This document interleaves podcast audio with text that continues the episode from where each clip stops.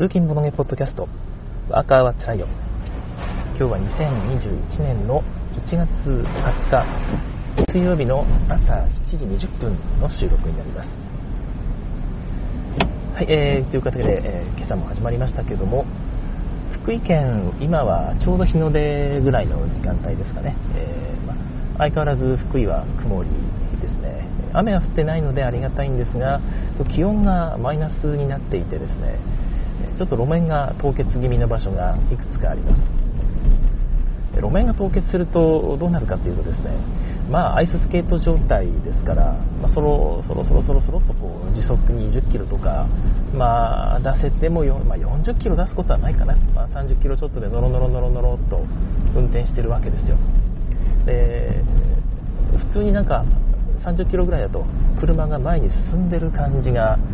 するんですが実はこのタイヤの回転がこの車がね前に実は氷で滑ってて車のタイヤの回転がその滑ってる速度と合ってるだけみたいな状態になることがあるんですね。だから単純に車が実は前に滑ってってるだけという感じ。ですでそういう時にちょっとハンドルをスッとね切ったりするとですねそのまま車が回転し始めるという前に進みながらつずつ斜めに向かって走っていくみたいな斜めじゃあ車が斜めに傾きながら前に、え滑っていくみたいな状態になった時があってですねまあそれでもある程度のタイヤのグリップ力はありますから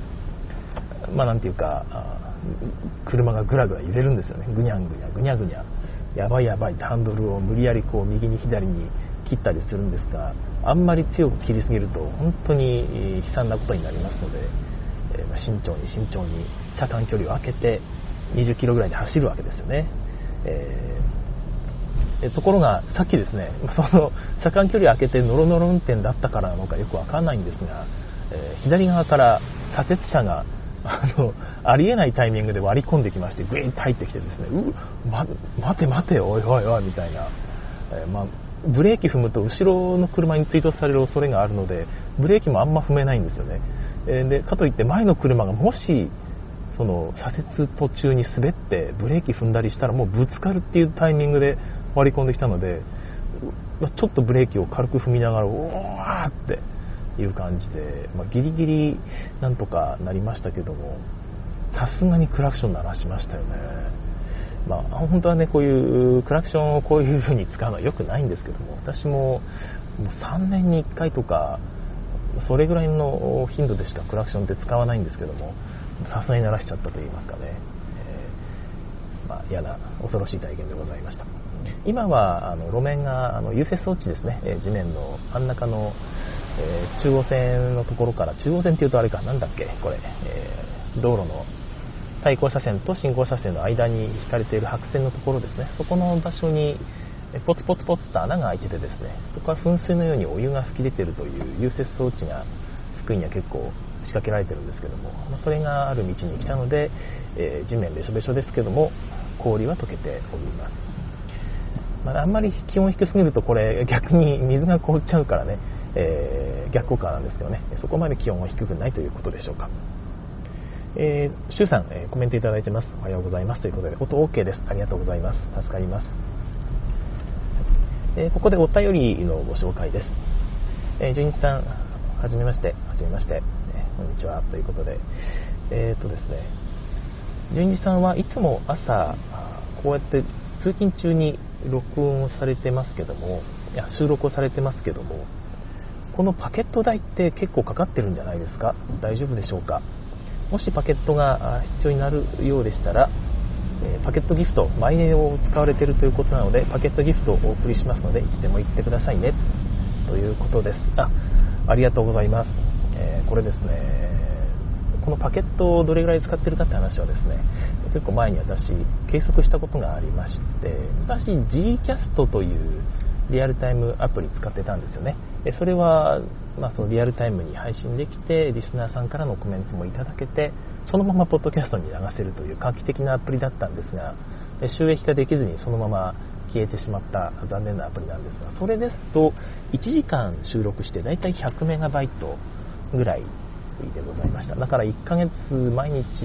まあ、通勤だけでやると2000メガバイトですね。だから 2GB ということで、私、え 3GB プランに入っているので、まあ、なんとか持つとはいうものの、他の、まあ、それだけにパケット使ってるわけじゃないので、ちょっと外出がかさんだりするとですね、足りなくなったりすることもまあまあありました。でね、結構やっぱり外出中にこういう配信系ですよね、とか動画見たりすると結構激しく減ったりするんですよね。で、この間、まあ、ちょっと話変わるんですけども、Zoom を使って、えー、オンオンラインで、えー、キックスターターのでボードゲームを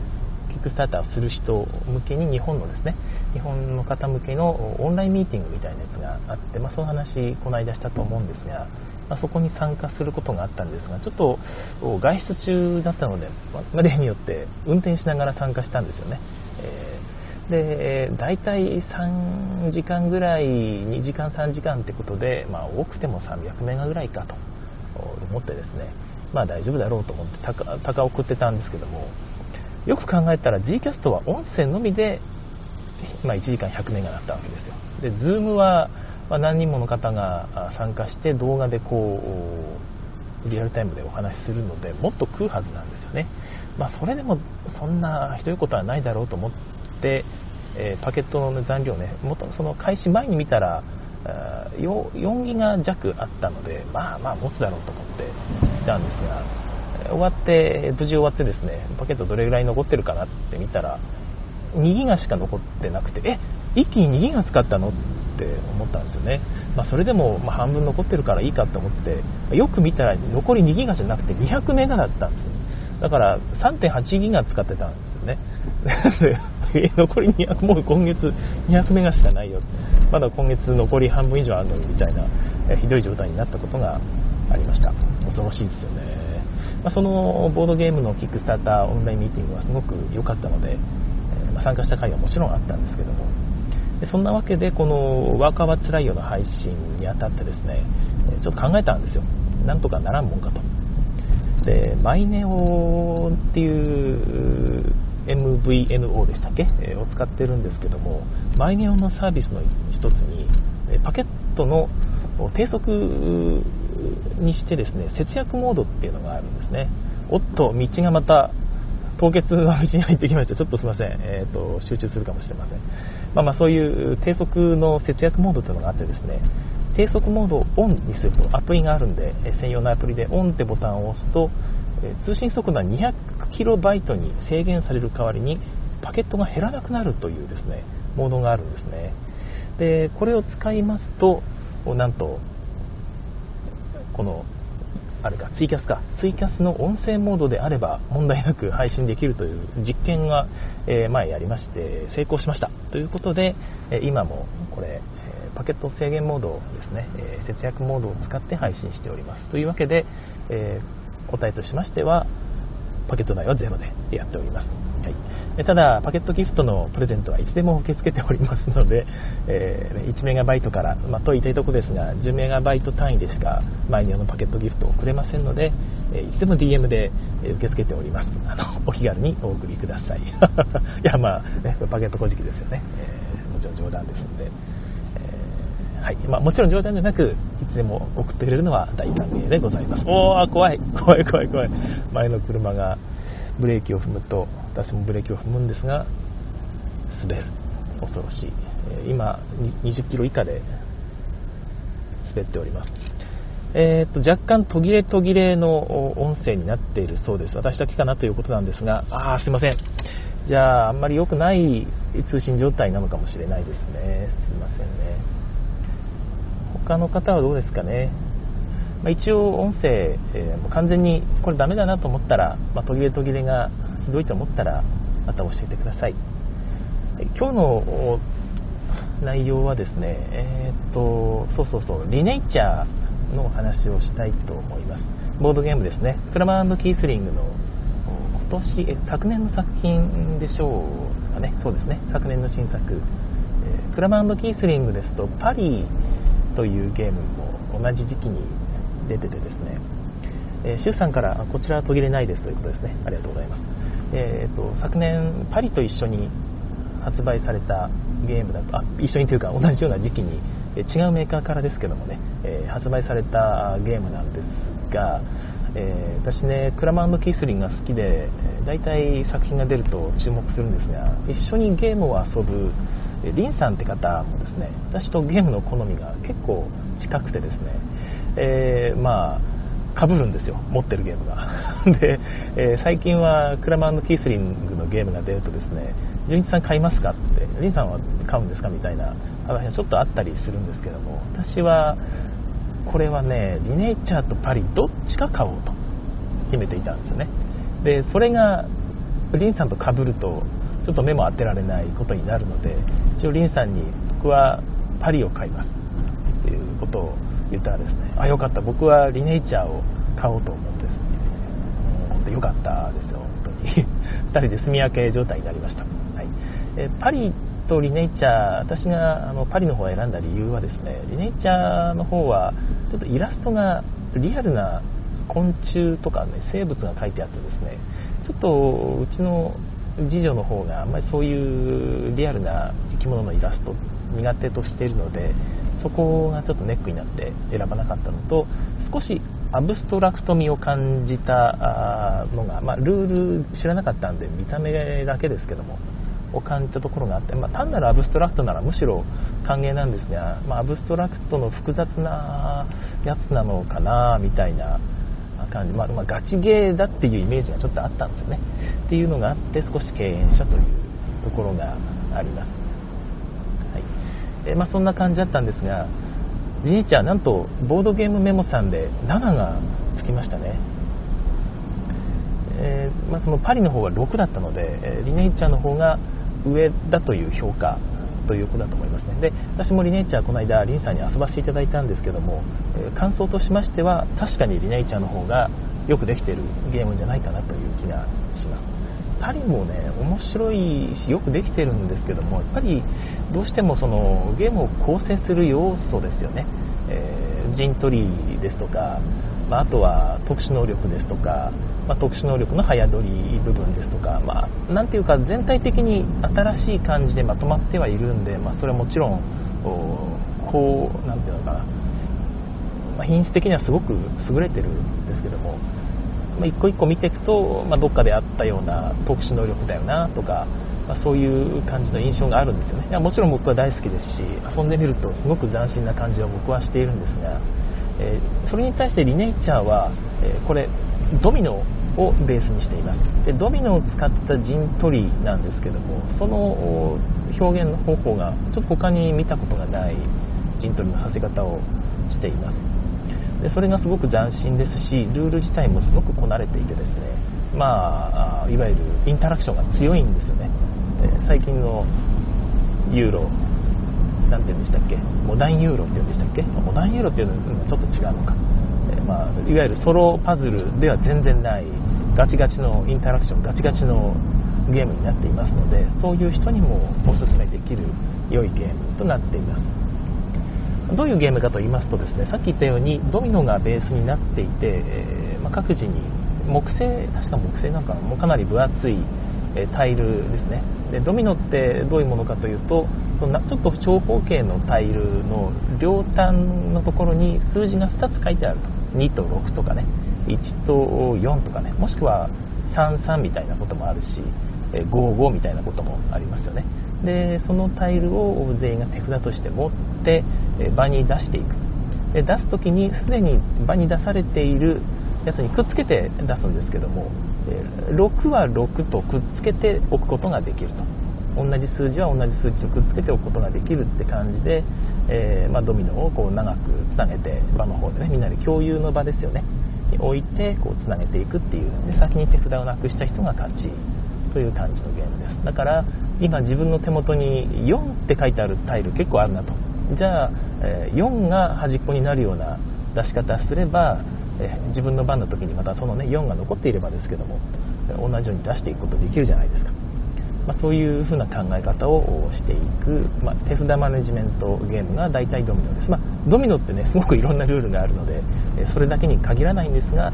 大体そういう風なルールがベースになっているんですよね。でこのリネイチャーも同じようなルールになっています。えー、数字の代わりに動物の絵が絵が描かれていてですねで同じ動物であればくっつけて出すことができるということですね。手札はその都度補充ですけども。で、えー、まあ、それで陣取りをするんですけど、まあ、どういうふうにドミノを使って陣取りをするかと言いますと、まあ、盤面があるんですがこの盤面がエリアと通路に分かれています。でちょっとそのシンプル化するとですね田んぼの田って感じあるじゃないですか。であれみたいな感じです。格子状の道とエリアに分かれているんですね。田んぼの田でいうと口の部分四角の部分がエリア。でその線の部分がドミノ牌を置ける場所ですね。でその道のところにドミノ牌を置いていってあるエリアを完全に囲うと、まあ、囲われるとですよね、えそこのエリアの決算が始まると。始まるというか決算をします、はい、で、えー、そこのエリアに隣接してタイルを置くとですねその隣接したエリアのところに自分の色のコマを1個ひょいっと置けるんですよ。で最終的にエリアが埋まった時にそのエリアになるべくたくさんのコマを置いていた方、まあ、たくさんといいますかコマがね1234っていうそれぞれ4種類のコマがあってそれぞれ、ね、1ポイント2ポイント3ポイント4ポイントなんですけども自分の置いてるコマのポイントの合計ですね、えー、2, と2のコマと4のコマを置いてたら合計6ポイントっていう風な感じです。でそのポイントが一番大きい人がそのエリアの得点を1位の得点をゲットですね。2位の人が2位の得点をゲットという感じのゲームになっております、まあ、もうこういう感じでえ、ね、ドミノを使って陣取りさせるゲームって初めてなので、まあ、すごく面白かったんですがガチガチですよね。えで、まあ、できればその最後の1つを自分の都合のいいタイミングでこのエリアを閉じたいですよね。ピッと。でそのためには自分の手元の方に、えまあ、そこに置けるタイルですね。をちゃんと用意しておかなければならないということなので、まあ、通常のドミノと同じようなハンドマネジメントっていうのも必要になってきますあそこにあれを置いたら次は、えー、先頭がね端っこがカエルになるからカエルのタイル自分の手元にちゃんとあることを確認してみたいなことをやっていきます。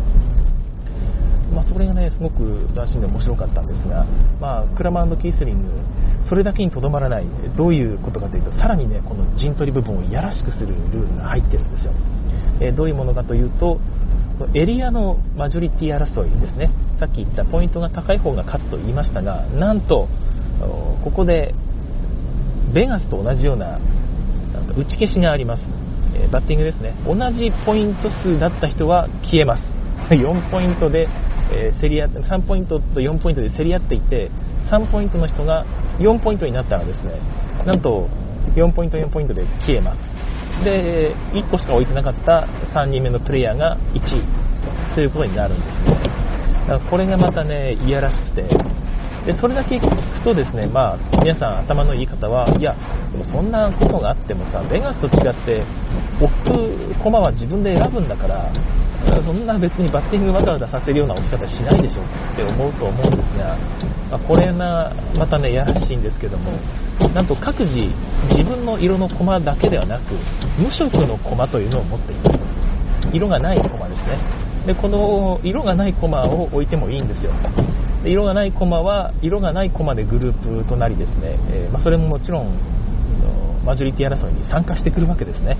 でそうなると、えー、まあ、トップ 4, つ置いててトップのつもりだったのにみんなが無色の駒を置き始めて無色の駒が3ポイントになった。あと1個置かれたら俺消えちゃうじゃんみたいなことが起こり始めると。いうことでございます、はい。でまあ、まずねさらにそれを聞くといや無職の駒を置いてもさそれってお仕事じゃん。自分には何の得もないしなんかそういうのって面白くなくないって思うと思うんですが実はさすがやっぱねこの辺クラマンドキスリングすごいなと思うんですけども置いた時にも点数があるんですね。駒を置いた時にすでに置かれている駒自分が今置いた駒よりもポイントがそれ以下のやつですね。自分が2の駒を置いたらですね1ポイントの駒と2ポイントの駒の数を数えて自分も含めてですね全ての駒の数を数えてその駒の数分点数が入るんですね。でこれがまた全然馬鹿にならない点数なのでいわゆる中立駒無色の駒を置く意味があるわけですよ。いやーもう本当にね一個一個ちゃんと噛み合ってると言いますか理由があってこのルールがちゃんと出来上がってるというジレンマをキリキリさせるその争いをマジョリティ争いを熱くさせるというこのルールがねしっかり効いているんですよね。でまああともう一個細かい調整だなと思うのはえー、ドミノ完全にドミノで一致する動物しか置けないってやっちゃうと多分少し窮屈だと感じたんですかね、えー、ワイルド動物というのがラウンドラウンドじゃないんですが盤面上で決まっています、え、盤面上にその全ての動物のアイコンがずらっと並んでいてですね今はこの動物がカメレオンがワイルド動物だよというふうにマーキングするんですね。そうするとえカメレオンの動物のとこには何の動物をくっつけてもいいし逆に、まあ、どの動物に対してもカメレオンはくっつけることができるという風な状態になります。でこのワイルド動物を動かす能力を各自が持っていてですね、まあ、雲っていうチップがあるんですが雲チップを何個か使うとこのワイルド動物を好きな動物にね誰でもですけどもこう変更することができたりします。でまたもうちょっと使うとですね今自分の持ってる、え、駒を完全に自由に置くことができたりとかですね。そういう雲チップを使うことで、えー、ちょっと緩くゲームを遊ぶことができるので、まあ、単純に、まずはうまく自分の思い通りに行くことが多いですね、えーと、完全に手詰まりになることがそんなにないと。運ゲーとはいう運の様子も多少ありますけどこんなの運じゃんどうしようもないじゃんっていうだけじゃないっていうようなバランスにうまく落とし込んでいると思います、はい、でちなみにねでまたまた面白いんですけどもこの雲チップを使うとですね盤面上からもう自分が置いた駒を引き上げることができるんですよ。で、まあ、引き上げるって、まあ、せっかく置いたのになんで引き上げるのって話だと思うんですがあるじゃないですか。もうこれマジョリティ争いに勝てないわ。っていう駒ですとかもしくは、えーと、これ自分が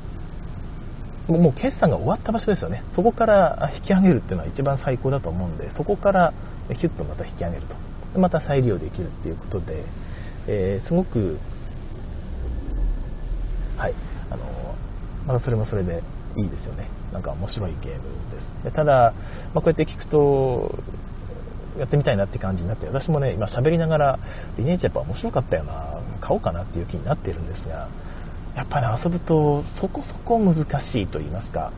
1回目ではうまくいかないですね。あれ？あそういうことっていう気づきが何回もあってですねこれ全然意味ないことしてたわっていう、まあ、特にバッティング部分が、まあ、ちょっとなんていうかね、慣れてないと分かんないですよね、あこれ俺意味ないことしてんじゃんっていうタイミングが結構あったので、えー、まあ、初見だとちょっとしょっぱい思いをしてしまうかもしれませんだから初回は練習だって割り切ってですね、2回目以降ガチガチの勝負を楽しんでいただきたいなという気はいたします。それにしてはね、多少長いんですけども、まあでも、なんか本当に喋ったらもう一回遊びたくなってきたな、買おうかな、そんなに高くないんですよね。まあ、5000円ぐらいで手に入るのでなんかもしもうちょっと安くなってたら買おうかな、ね、それぐらい面白いゲームでございました、はい、リネイチャーですね、えー、のご紹介でございましたけども、まあ、リネイチャーはあのクラマーキースリングなんですが一体ねこのお二人ってどういう関係なのかなっていうのがねいつも気になりますよね。一緒にゲーム出してるんですがたまに別のゲーム出すんですよね。まあ、クラマーはもともと何でしたっけニムトですよね。あとは8円高、まあ、この2つが結構有名じゃないかなと思うんですがフォルムロマヌムとかもそうでしたっけ？あれはあれはキースリングも一緒でしたっけ？なんか、まあ、大体なんか重めのゲーム見ると お二人で作ってるんですよね。でただずっとそのクラマーがクラマートラックの発明とかあいう話もあってですねクラマーの方がすごいのかなと思ったら、まあ、ヒスリングがアズールで賞を取り、えー、セブンウェルでまたね賞を取りという賞は取ってないんだっけ、まあ、なんかヒットを飛ばしという感じでキスリングもやっぱりすごい人だったんだなっていうのを最近ね最近再認識したわけでございますけども。あの今回は俺が出すわみたいな俺単体で出すわみたいなそういう取り決めがあったりするのかでも多分からヘブンエルとか絶対クラマーにもテストプレイしてもらってると思うんですよね。どうなんですかね。その多分ゲームの発端は当然、ね、2人で同時に思いつくなんてことは多分めったにないでしょうからどっちかが思いついたゲームを2人でこうブラッシュアップしていってると思うんですよね。で、まあ、2人で作り上げてじゃあ2人の名前で出そうって話だと思うんですがなんでヘブンエルはキースリング単体なのか。あれは何でしょうかね。2人で仲が悪かったんですかね一時期。どっかのゲームね作ってて。もうもうあんたのことなんか知らない1人で出すみたいな感じになって喧嘩してる途中に出したのか。その後結局仲直りして2人でパリ行こうねって2人で、パリの思い出をこう詰め込んだのがパリだったり2人でなんかねジャングルの奥地に遊びに行ってあのあの動物たち可愛かったねってリネイちゃん作ったんでしょうかね。その辺がねすごく気になってて、ね、一体2人の関係はもうもうね70歳ぐらいのおじいちゃんだと思うんですがね2人ともね、えー、仲良くやってると思いますけども、まあ、年金に追加でもらえる印税収入と考えたらねもうそれはウハウハですよね。いやまあ、そういう論をぜひ送りたい気がしますけども。とてもとてもあのね、えー、さっき言ったもリネイチャーの本当に事細かな修正あ修正調整ですね。調整考えるといやこの域に達するのはなかなか難しいなっていう気がしますよね。そんな感じでリネイチャーのご紹介でしたけども興味持たれた方はねぜひ買ってください、まあ、さっき言ったあのグラフィックがちょっとリアルすぎてどうこうって話だったんですが実際やってみるとそんなに別に気持ち悪いもんではなくてですね、えー、なんか楽しく遊べたので全然問題ないと思います。で姉ちゃんなんかね日本風にリメイクしてほしい気もしますよね。でイラストが確かにまあリアルなのはあんまり日本では受けない気がするのでまあ難しいのかな。はい。ということでリネイちゃんもし安く出たら教えてください。はい。えー、まあ、そんな感じでいい時間となってきましたけども今日ちゃんと配信がね、えー、録音できているか多少心配です。えー、道の方はね、え、全然凍結がない道に来ましたので今は大丈夫です、明日の方もね、え、から晴れてくると天気予報は言ってるので楽しみですが結局週末は雨ですよ。だから焚き火行こうかなと思ったんですが全然また今週も焚き火行けない。先週も行けなくて先々週にねちょっと軽く行った程度で焚き火できてないのでなんとか晴れてほしいなという気はいたしますあ、シュウさん、コンティニューコインたくさんありがとうございます。今日もね、あとちょっとで終わりますけども、あそうそう、今日、水曜日ですね。はい、えー、今日水曜日。えー、ということで、今日夜、もう見てる、あの、録音で聞いてる方はもうわかん間に合わないと思うんですが、今日の夜21時から果物集めの海外版を使ったですね日本語版の発売を記念しまして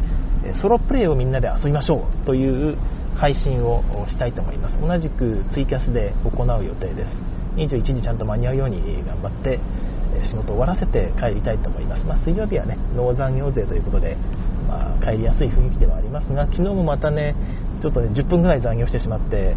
もう腹立たしい感じなんですが今日こそは一瞬で帰りたいなと。キンコーンカンテンツチャイムが鳴り終わる前に椅子を離れたいなと思っているんですが、まあ、あんまりやるとね 周囲に激しい印象を与えてしまうのでなんとなくそろりそろりといつの間にか消え去っていようかなという気がいたします、はい、それでは今日も朝早いにもかかわらず聞いてくださいましてありがとうございました。